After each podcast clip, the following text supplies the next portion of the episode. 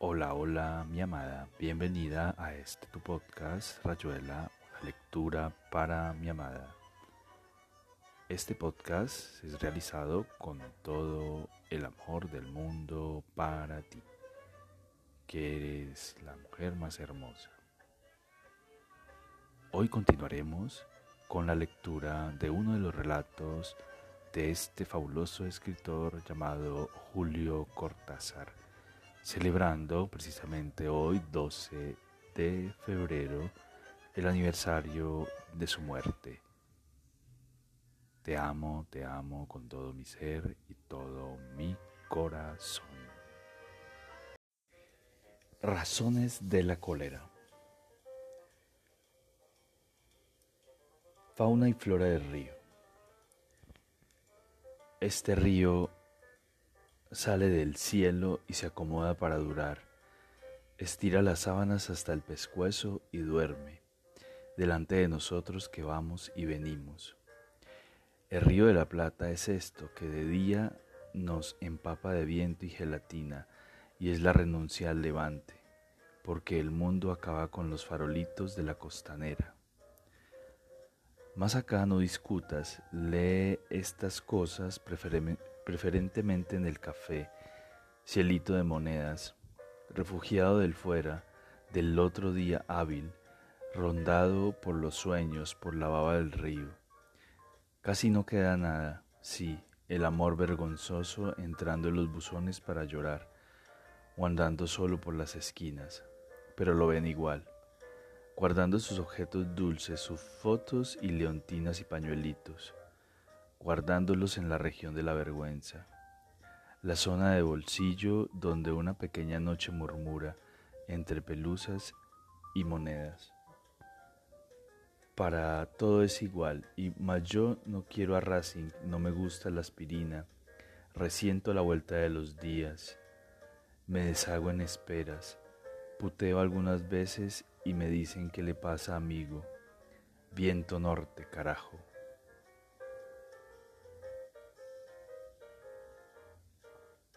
Milonga.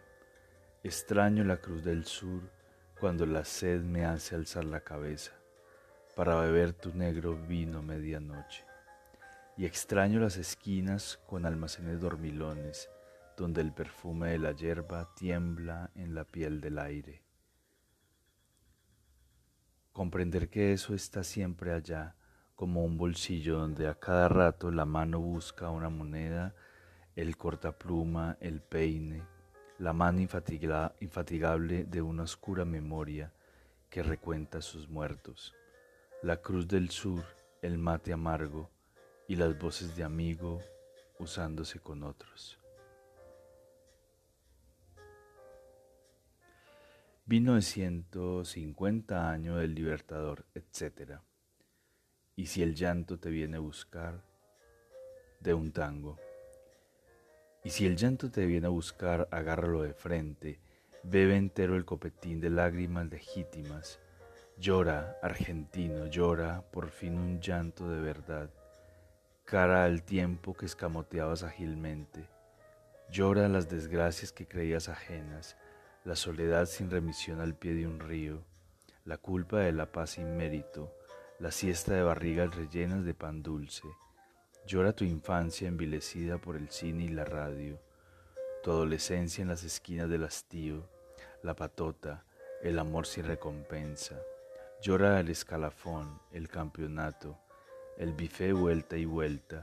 Llora tu nombramiento o tu diploma, que te encerraron en la prosperidad o la desgracia, que en la llanura más inmensa te estaquearon a un terrenito que pagaste en cuotas trimestrales. La patria. Esta tierra sobre los ojos, este paño pegajoso, negro de estrellas impasibles, esta noche continua, esta distancia. Te quiero, país tirado más abajo del mar, pez panza arriba, pobre sombra de país, lleno de vientos, de monumentos y espamentos, de orgullo sin objeto, sujeto para asaltos, escupido cordel inofensivo, puteando y sacudiendo banderitas, repartiendo escarapelas en la lluvia, salpicando de babas y estupor canchas de fútbol y ringsides. Pobres negros, te estás quemando a fuego lento y donde el fuego, donde el que come los asados y te tira los huesos, malandras, cajetillas, señores y cafichos, diputados, tilingas de apellido compuesto, gordas tejiendo los aguanes, maestras normales, curas, escribanos, centro forwards, livianos, fangio solo, tenientes primero, tenientes primeros, coroneles, generales, marinos, sanidad, carnavales, obispos, bugualas, chamames, malambos, mambos, tangos, secretarias, subsecretarias, jefes contra jefes, truco contra flor arresto, y qué carajo, si la casita era su sueño, si lo mataron en pelea, si usted lo ve, lo prueba y se lo lleva. Liquidación forzosa se remata hasta lo último. Te quiero país tirado a la vereda, caja de fósforos vacía, te quiero, tacho de basura que se llevan sobre una cureña envuelto en la bandera que nos legó el grano. Mientras las viejas lloran en el velorio y anda el mate con su verde consuelo, lotería del pobre. Y en cada piso hay alguien que nació haciendo discursos, para algún otro que nació para escucharlos y pelarse las manos. Pobres negros que juntan las ganas de ser blancos, pobres blancos que viven en un carnaval de negros. Qué quiniela, hermanito, en Boedo, en La Boca, en Palermo y Barracas, en los puentes afuera, en los rayos que paran la mugre de la pampa, en las casas blanqueadas del silencio del norte, en las chapas de zinc donde el frío se frota, en la plaza de Mayo donde ronda la muerte trajeada de mentira. Te quiero, país desnudo que suena que sueña con un smoking vicecampeón del mundo en cualquier cosa, en lo que salga, tercera posición, energía nuclear, justicialismo, vacas, tango, coraje, puños, viveza y elegancia. Tan triste en lo más hondo del grito, tan golpeado en lo mejor de la garufa, tan garifo a la hora de la autopsia. Pero te quiero, país de barro, y otros te quieren, y algo saldrá de este sentir. Hoy es distancia, fuga, no te metas. Que va chache, dale que va, paciencia, la tierra entre los dedos, la basura en los ojos. Ser argentino es estar triste, ser argentino es estar lejos. Y no decir mañana, porque ya basta con ser flojo ahora. Tapándome la cara, el poncho te lo dejo, folclorista infeliz. Me acuerdo de una estrella en pleno campo, me acuerdo de un amanecer de Puna, de Tilcara la de tarde, de Paraná fragante, de Tupungato arisca, de un vuelo de flamencos quemando un horizonte de bañados. Te quiero, país, pañuelo sucio, con tus calles cubiertas de carteles peronistas. Te quiero sin esperanza y sin perdón, sin vuelta y sin derecho, nada más que de lejos y amargado y de noche.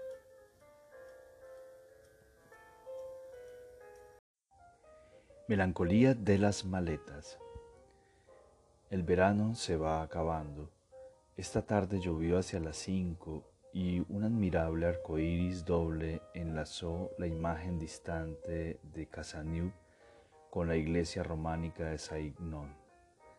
Por un momento hubo pasaje, hubo puente, y para estupefacción de Teodoro yo clamé invocaciones al Valhalla y vi a Wotan y a Freya comprendí que también para nosotros, pequeños dosis meridionales, empezaba el crepúsculo. La prueba es que dentro de una semana estaré lúgubremente en Berna traduciendo informes de la Interpol, que ha tenido la insensata idea de celebrar allí su conferencia anual, ocasión en la que se discute el tráfico del opio, las técnicas de los monederos falsos y la incidencia de las cabelleras largas y las guitarras eléctricas en el sueño del doctor Pérez y sus sinónimos. El tema de los monederos falsos, que no son falsos en absoluto, el que está mal acuñado es el término puesto que muchos de los falsificadores son grandes y auténticos cronopios. Da para cantidad de páginas consideración frente a la cual el escritor debe limitarse a unos pocos párrafos.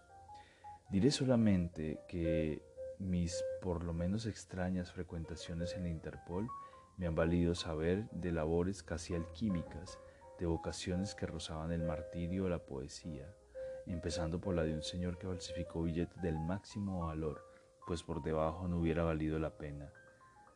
Con un procedimiento consistente en ir cortando rajas verticales de medio milímetro en unos 200 billetes legítimos que volvía a unir sin que tan mínima merma se advirtiera para fabricar luego con las 200 rajas del billete 201 que representaba su ganancia. Después del martirio, la poesía. Un viejo zapatero mexicano fabricaba un águila de oro cada cuatro o cinco meses, la cambiaba amablemente y volvía a sus zapatos hasta el semestre siguiente. Primero se enteró la policía que, por razones de filosofía local que ignoro, toleró tan nimio delito. Luego lo supieron unos estudiantes que habían perdido toda esperanza de pagar la pensión y la cerveza, y que acudieron al remendonde para pedirle que les hiciera un águila. Bondadoso con la juventud, el viejo trabajó dos veces para ellos sin más retribución que su alegría. Puede ser que Vespasiano estuviera en lo cierto, pero en este caso el dinero olía a flores. Los días son más cortos. Teodoro siempre que siente que pronto nos marcharemos y está lleno de caprichos y carreras en todas las direcciones, con especial preferencia por un cerezo en el que ejercita las uñas y trata de parecerse con resultados melancólicos a un cuadro del aduanero. Mi mujer ha sobresalido en la preparación de una ratatouille que nos afirma el ánimo a la hora de pensar en valijas y neumáticos. Llegó un telegrama de Carlos Fuentes y de Emir Rodríguez Monegal anunciando una inminente expedición en auto desde Ramatuelle los esperamos con un asado de cordero y la casa bastante barrida.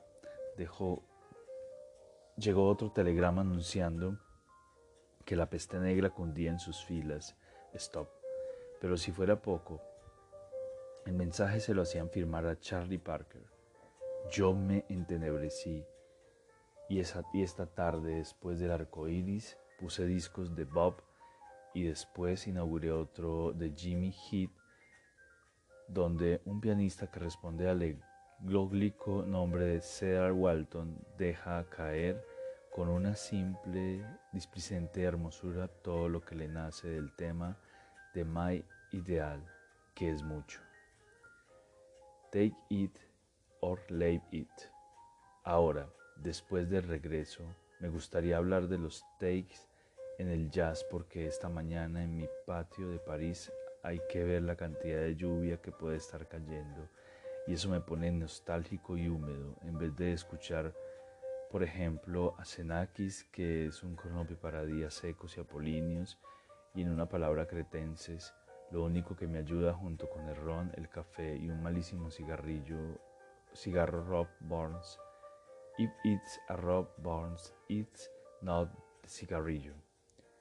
Son los viejos discos de Bessie Smith y también del Lester Young y del Beard.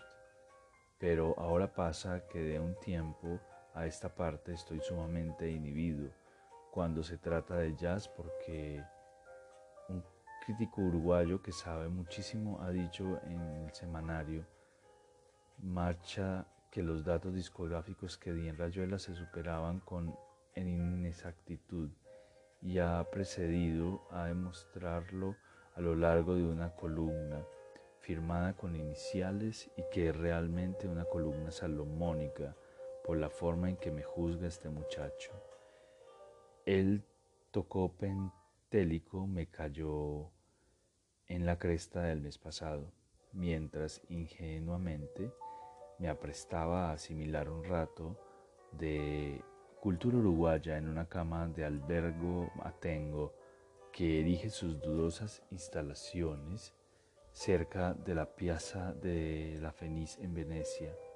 Esta insensatez de leer periódicos montevideanos en Venecia viene de que Esther Calvino nos recibe en Roma. Viaja luego a la laguna para asistir a numerosos festivales y comer en el restaurante de Malamoco. Y sobre pretexto de ambientar mi cultura me deposita en los brazos entre dos y tres kilos de papel impreso. Así fue como estaba yo en la cama absorbiendo eh, espíritu rioplatense con loable dedicación hasta llegar al momento en que se demostró que no he sabido nunca de qué conjuntos formaban parte. Sooty Singleton y Baby Dutz, junto con otras abominaciones por el estilo. Fue penoso para mí atardecer al hecho de que ni Ronald, ni Oliveira, ni Babs, ni Wong habían sabido gran cosa de lo que estaban escuchando ángeles de amor. En fin. El monitor me enseñó a manejar auto. Me dijo que si un día me estrellaba, lo único que podía salvarme de los complejos era saltar lo antes posible a otro auto y seguir manejando como si no hubiera pasado nada. Caigan pues las cuerdas que atan a San Sebastián, quédese la columna solitaria y hablemos de los takes que como todo el mundo sabe muy bien y yo un poco son las sucesivas grabaciones de un mismo tema en el curso de una sesión fonográfica.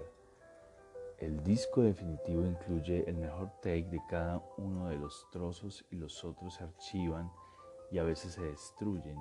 Cuando muere un gran jazzman, las compañías de discos se lanzan a imprimir los takes archivados de un Bud Powell o de un Eric Dolphy.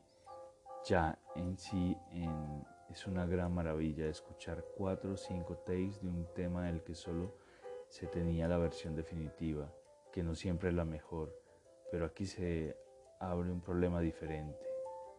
Más admirable todavía es asomarse a l'écriture en el sentido que los franceses dicen bonjour al laboratorio central del jazz y desde ahí comprender mejor algunas cosas. Pasa así. En mitad de la grabación ya nos habíamos olvidado que era un take exhumado, eso que llaman un homenaje que yo llamo más dólares para el amo de la voz. El bir rompe brutalmente una larga pincelada de su saxo. Hay como un coitus interruptus por un terremoto, un descalabro inconcebible. Se oye el rezongo del Bir Holland y todavía a veces Max Roach avanza un par de compases y el piano de Duke Jordan completa una figura. Después el silencio mecánico porque el ingeniero ha interrumpido la grabación probablemente maldiciendo. Extraño poder del disco que puede abrirnos la puerta del taller del artista, dejarnos asistir a sus avances, a sus caídas. ¿Cuántos takes habrá del mundo? El editado este no tiene por qué ser el mejor en su escala. La bomba atómica podría equivaler un día al Hold On del Bird al,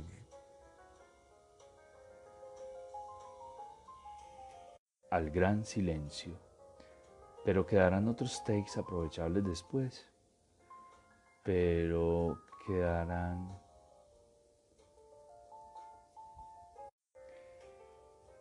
Pasa así. En mitad de la grabación ya nos habíamos olvidado que era un take exhumado, eso que llaman un homenaje y que yo llamo más dólares para el amo de la voz. El Bird rompe brutalmente una larga pincelada de su saxo. Hay como un coitus interruptus por un momento, un descalabro inconcebible. se oye el rezongo del Bird All On y todavía a veces Max Roach avanza un par de compases o el piano de Duke Jordan completa una figura.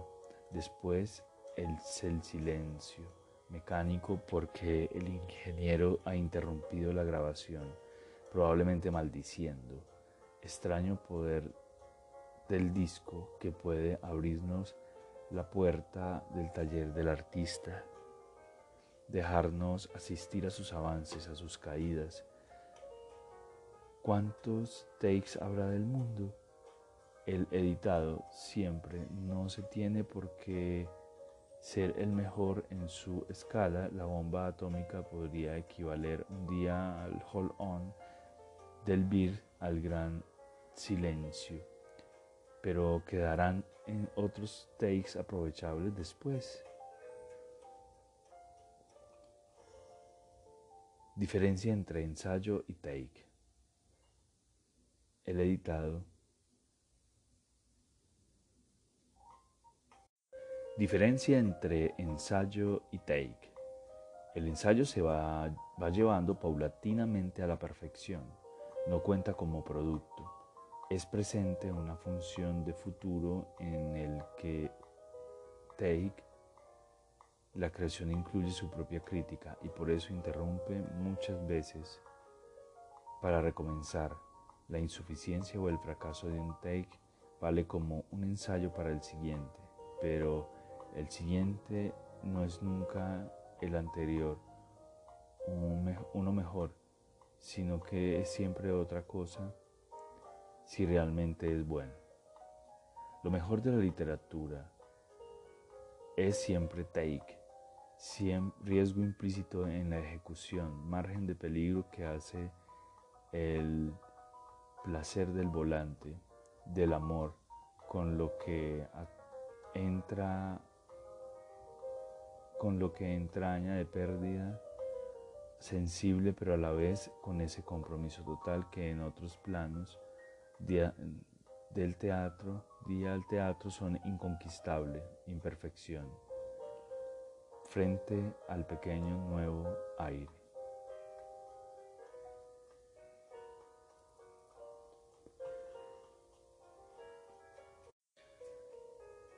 Viaje a un país de cronopios. La embajada de los cronopios. Los cronopios viven en diversos países rodeados de una gran cantidad de famas y de esperanzas.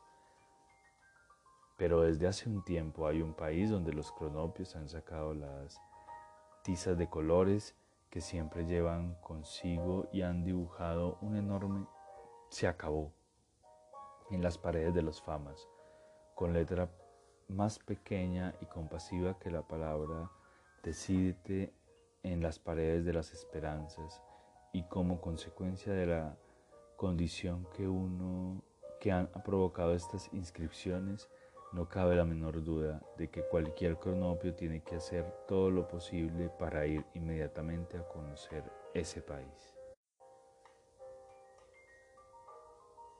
Los cronopios viven en diversos países, rodeados de una gran cantidad de famas y de esperanzas. Pero desde hace un tiempo hay un país donde los cronopios han sacado las tizas de colores que siempre llevan consigo y han dibujado un enorme se acabó en las paredes de los famas. Y con letra más pequeña y compasiva la palabra decídete en las paredes de las esperanzas y como consecuencia de la conmoción que han provocado esas, estas inscripciones. No cabe la menor duda de que cualquier cronopio tiene que hacer todo lo posible para mantenerse inmediatamente a conocer el país. Cuando se ha decidido inmediatamente emigrar a ese país, lo primero que sucede es que la embajada del país de los cronopios pues, comisiona a varios de sus empleados para que faciliten el viaje de cronopio explorador. Y por lo general este cronopio se presenta a la embajada donde tiene lugar el día. Cuando se ha decidido ir inmediatamente a conocer ese país, lo primero que sucede es que la embajada del país de los cronopios comisiona a varios de sus empleados para que faciliten el viaje del cronopio explorador. Y por lo regular este cronopio se presenta a la embajada donde tiene lugar el diálogo siguiente, a saber,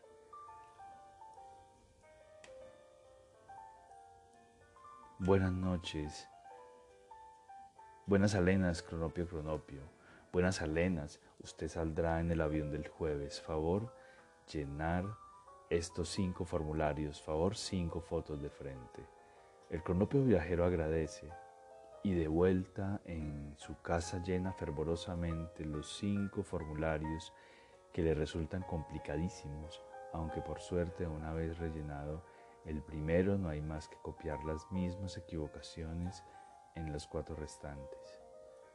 Después este cronopio va a un fotomatón y se hace retratar en la sala en la forma siguiente.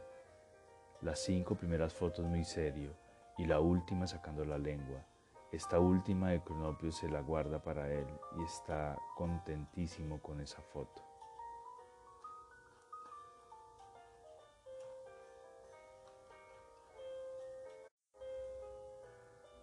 El jueves, el cronopio prepara las valijas desde temprano, es decir, que pone dos cepillos de dientes y un calidoscopio y se sienta a mirar mientras su mujer llena las valijas con las cosas necesarias.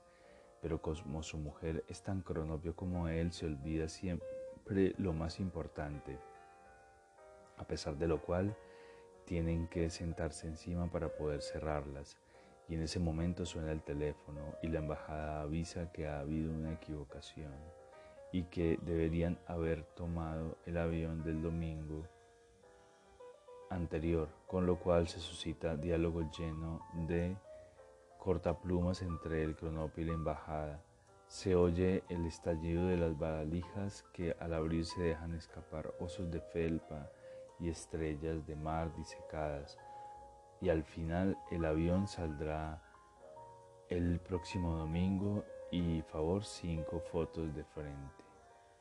Sumamente perturbado por el cariz que toman los acontecimientos, el cronopio concurre, a la embajada y apenas le han abierto la puerta grita con todas las amígdalas que él ya ha entregado las cinco fotos junto con los cinco formularios. Los empleados no le hacen mayor caso y le dicen que no se inquiete puesto que en realidad las fotos son tan necesarias, pero que en cambio hay que conseguir enseguida un visado checoslovaco, novedad que sobresalta violentamente al cronopio viajero. Como es sabido, los cronopios son propensos a desanimarse por cualquier cosa, de manera que grandes lágrimas ruedan por sus mejillas mientras suspira. Cruel embajada, viaje malogrado, preparativos inútiles, favor devolverme las fotos. Pero no es así. Y 18 días más tarde, el cronopio y su mujer, eh, pegan en Orly y se posan en Praga después de un viaje donde lo más sensacional es como de costumbre la, bandeja de plástico recubierta de maravillas que se comen y beben y se beben, sin contar el tubito de mostaza que el cronopio aguarda en el bolsillo del chaleco como recuerdo.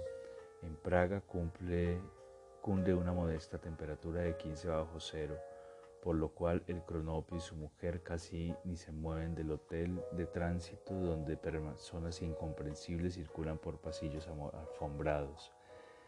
De tarde se animan y toman un tranvía que los lleva hasta el puente de Carlos y todo está tan nevado y hay tantos niños y patos jugando en el hielo que el cronopio y su mujer se toman las manos y bailan tregua y bailan catala diciendo así, Praga, ciudad legendaria, orgullo del centro de Europa. Después vuelven al hotel y esperan